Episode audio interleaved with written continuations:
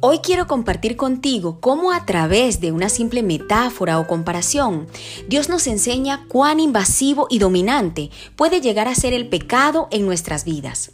Gastronómicamente hablando, la levadura es el hongo encargado de la fermentación y el crecimiento de las masas con las que se hacen pizzas, panes, tortas, entre otras preparaciones. Antiguamente, para elaborar los panes, tomaban un poco de masa fermentada vieja y la agregaban a la nueva masa para hacer que ésta leudara. Espiritualmente hablando, la levadura representa todo aquello que contamina y daña nuestro cuerpo y espíritu, aquellas cosas de las que Dios nos manda a guardar nuestro corazón, como es la maldad, la perversidad y la corrupción. Al igual que la levadura, el pecado tiene la capacidad de penetrar, adherirse a nosotros completamente hasta invadirnos.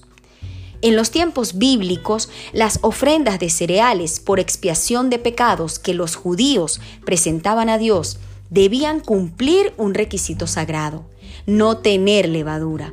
Ante los ojos de Dios, un pan sin levadura simboliza sinceridad y verdad, es decir, a Cristo, el pan de vida, el único hombre sin pecado y sin defecto y sin mancha delante de Dios.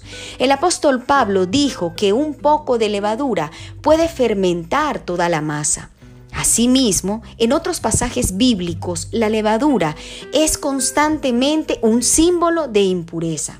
Si esto lo aplicamos a nuestra vida diaria, podemos decir que un poco de pecado puede corromper nuestro cuerpo y dañar nuestra vida.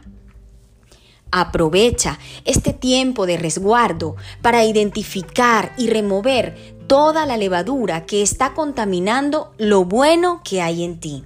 Atrévete a eliminar eso que te está inflando hoy. Llámese ego, orgullo, altivez, desobediencia, rebeldía, soberbia, hipocresía, envidia o vanidad. Solo así podrás convertirte en una nueva masa, en una nueva criatura y permitirle a Dios que pueda transformarte, moldearte y amasarte a su antojo para hacer de ti el mejor pan sin levadura.